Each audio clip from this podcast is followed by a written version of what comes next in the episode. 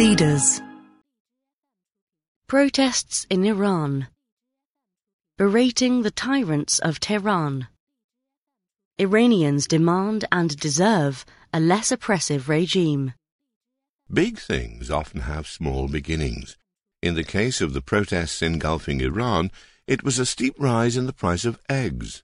That was why hundreds of people first took to the streets in Mashhad, Iran's second city, on December 28th.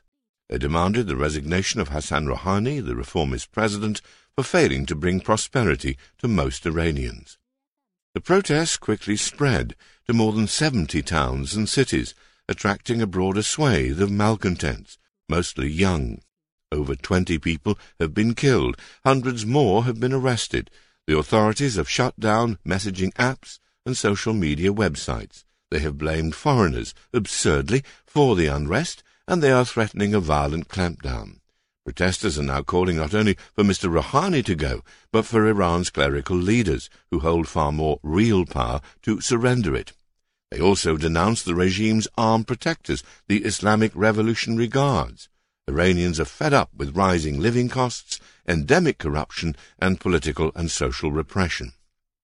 Is this the start of something even bigger? It is impossible to know, but it is already clear that the protests hold three damning messages for Iran's regime. The first concerns its aggressive foreign policy. The Guards have spent billions of dollars in recent years supporting armed groups in Gaza, Lebanon, and Yemen, as well as propping up a blood-soaked dictator in Syria. As Iran has filled a vacuum created by America's unwillingness to exert hard power in the Middle East, it has extended its influence and tormented its big Sunni rival, Saudi Arabia. To many outsiders, this policy has seemed a stunning success. However, the protests are a blow to Iran's adventurism. A draft budget, leaked last month, would increase funding for the guards while slashing subsidies for the poor. The protesters are having none of it. Leave Syria, remember us, they shout. Not Gaza, not Lebanon, my life for Iran. The regime is not about to pull back from its region, but increasingly its ambitions face limits at home. The second blow is to the reformist faction headed by Mr. Rouhani, and to all those who have pinned their hopes on him as the architect of a sort of Iranian glasnost. Optimists always think that Iran is about to behave better, when the regime signed a deal in 2015 under which it curbed its nuclear program in exchange for a partial lifting of sanctions by America and other foreign powers, Barack Obama's aides predicted that this would empower Iranian reformers. Mr. Rouhani himself heralded it as a fresh start.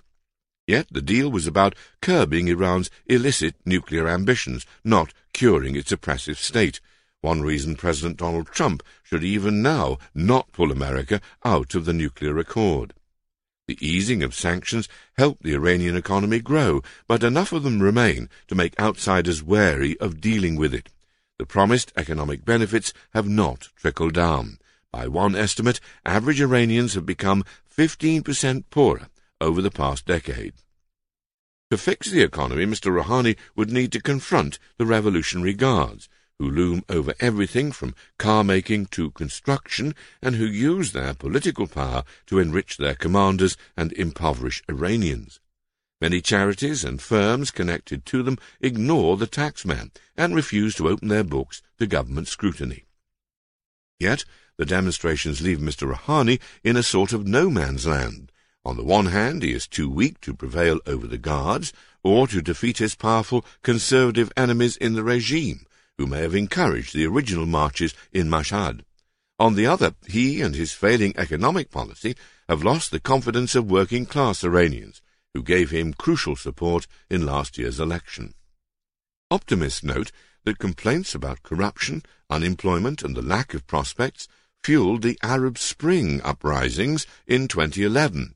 Unlike the Green Movement, which rocked Iran's clerical establishment in 2009 with huge rallies in the capital demanding the overturning of a fishy presidential election, today's demonstrations have sprung up in rural provinces, long viewed as more conservative. And though they have been smaller than in 2009, they have been more intense. Death to Ayatollah Ali Khamenei, chance some, risking harsh punishment for disrespecting the supreme leader. All the same, they may well fail. The regime has all the guns and all the torture cells, and is not squeamish about using them. Green movement was crushed by the Revolutionary Guard's brutal Basij militia, and mass arrests and torture by the secret police. But the third lesson of today's protests, and the hardest for the regime to accept, is that repression cannot quell popular anger permanently. The last crackdown was only eight years ago, and already Iranians are out on the streets again. Mr. Trump, who seldom seems to care much about human rights, was right to call the regime brutal and corrupt, and to suggest that Iran needs a change. Iranians are far more moderate than the rulers who rob and oppress them. Some day they may get the government they deserve.